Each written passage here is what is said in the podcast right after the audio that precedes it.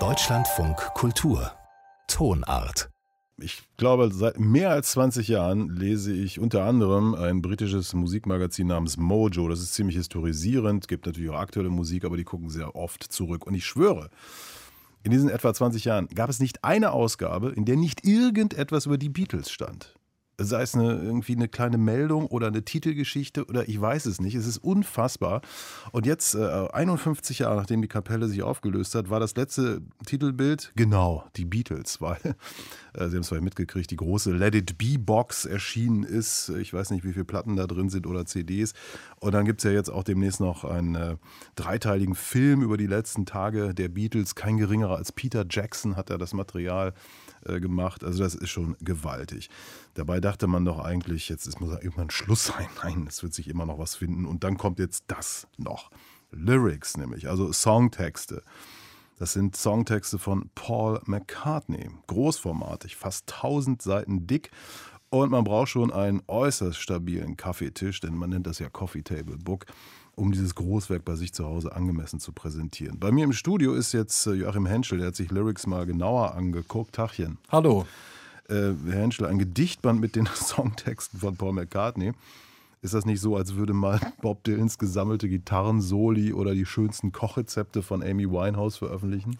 Das habe ich im ersten Moment auch gedacht, weil äh, so unbestritten Paul McCartneys Genie als Re äh, Schreiber großer Melodien und Verfasser fantastischer Arrangements ist. So umstritten ist er ja als Texter. Also einerseits gilt er ja so ein bisschen als Kitschbaron mit so manchen Texten, wo man das Gefühl hat, er musste halt noch irgendwas schreiben, um diese, damit man diese tollen Melodien überhaupt singen kann. Oder eben auch die etwas richtig albernen äh, äh, Songs der Beatles wie Yellow Submarine oder Obladi Oblada, die sind ja fast ausnahmslos alle von ihm. Und äh, es gibt eine, ein Extrem sogar in diesem Buch, weil man muss zugeben, er hat jetzt nicht versucht, die jetzt irgendwie so rauszuschummeln und nur seine größten Sachen da zu präsentieren, sondern auch die, die schlimmen Texte sind auch drin und äh, der seltsame Text ist äh, ein Stück namens Check My Machine, das ist relativ unbekannt, eine B-Seite aus dem Jahr 1980, aus einer experimentellen Phase. Und das besteht im Buch wirklich nur aus den mehrfach wiederholten drei Wörtern Check My Machine. So steht es da.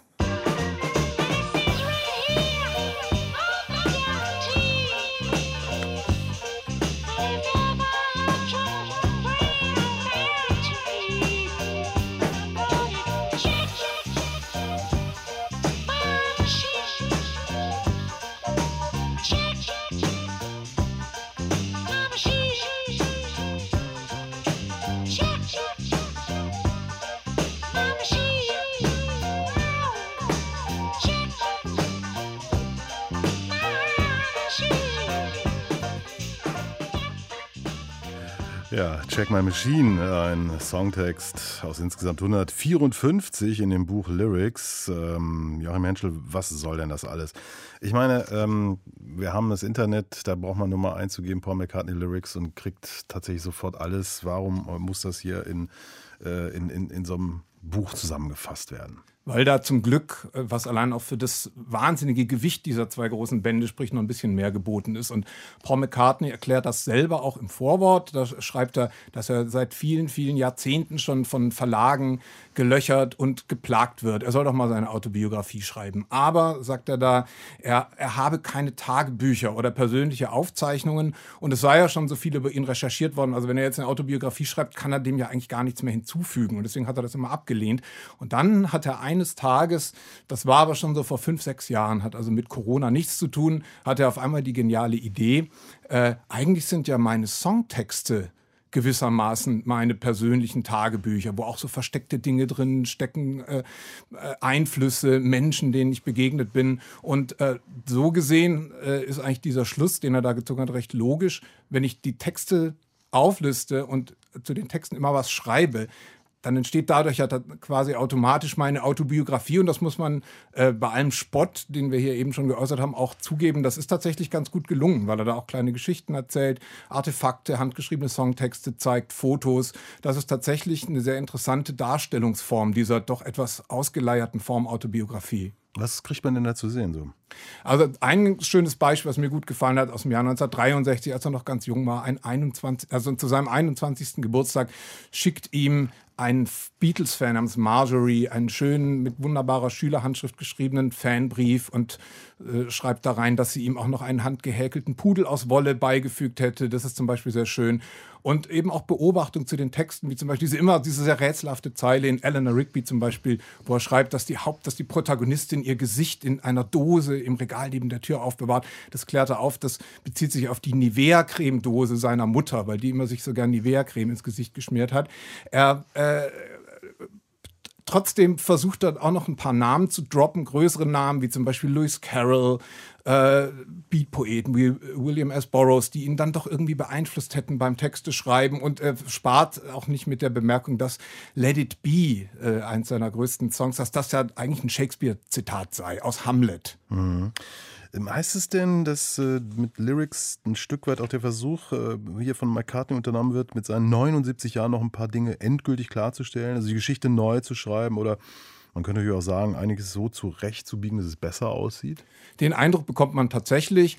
Man muss aber natürlich auch ein bisschen Verständnis dafür haben, weil er nämlich genau unter dem wovon wir am Anfang gerade gesprochen haben, er hat ja immer sehr darunter gelitten, dass er so als der Schnulzenheini und der banale Typ äh, dargestellt wurde, neben John Lennon, seinem guten Freund, der immer als der Rebell und der Intellektuelle dargestellt wurde. Und das ist auch ein großes Thema in dieser Autobiografie. Und ich muss zugeben, das ging mir tatsächlich teilweise auch ans Herz, wie er über diese Freundschaft schreibt und eben aber trotzdem auch das so ein bisschen versucht richtig zu stellen, sodass natürlich John Lennon ihn auch verletzt hätte. Und er, er knabbert da immer noch so ein bisschen dran. Und äh, das merkt man ziemlich deutlich äh, in, diesem, in diesem Buch. Und das wird man ja auch, äh, Sie haben eben schon diesen, diese Dokumentation von Peter Jackson erwähnt, wenn die dann kommt, da scheint es ja auch darum zu gehen, äh, dass so ein bisschen dieses, diese Geschichte der Beatles nochmal neu geschnitten wird. Da ist so quasi einige so ein bisschen falsche Vorstellungen, die werden umgeschnitten, wie so ein Director's Cut. Die Geschichte wird nochmal neu geschrieben. Das mhm. ist tatsächlich auch eigentlich in der Popkultur was Neues, aber das würde jetzt hier den Rahmen sprengen. Mhm, mhm. Also es sind, wir lernen mehr als Texte. Haben Sie denn ähm, eine neue Erkenntnis bekommen über den Künstler McCartney? Eine Sache, an die ich nicht sofort gedacht hätte. Es gibt sehr, sehr viele Fotos und äh, so Projektbeschreibungen in diesem Buch, die ihn so als einsamen Mann im Studio zeigen. Gottes einsamer Mann bei den Maschinen, der eben auch so ein bisschen seiner Genialität geschuldet, nicht sich immer so einfügen kann ins Kollektiv und deswegen auch eben im Studio so der Einzelarbeiter ist. Und äh, das war ja 1970, hat er ja eine, äh, ein Album veröffentlicht, sein erstes Album, sein Soloalbum Paul McCartney, das er tatsächlich alleine im Studio eingespielt hat. Da gab es noch ein paar andere.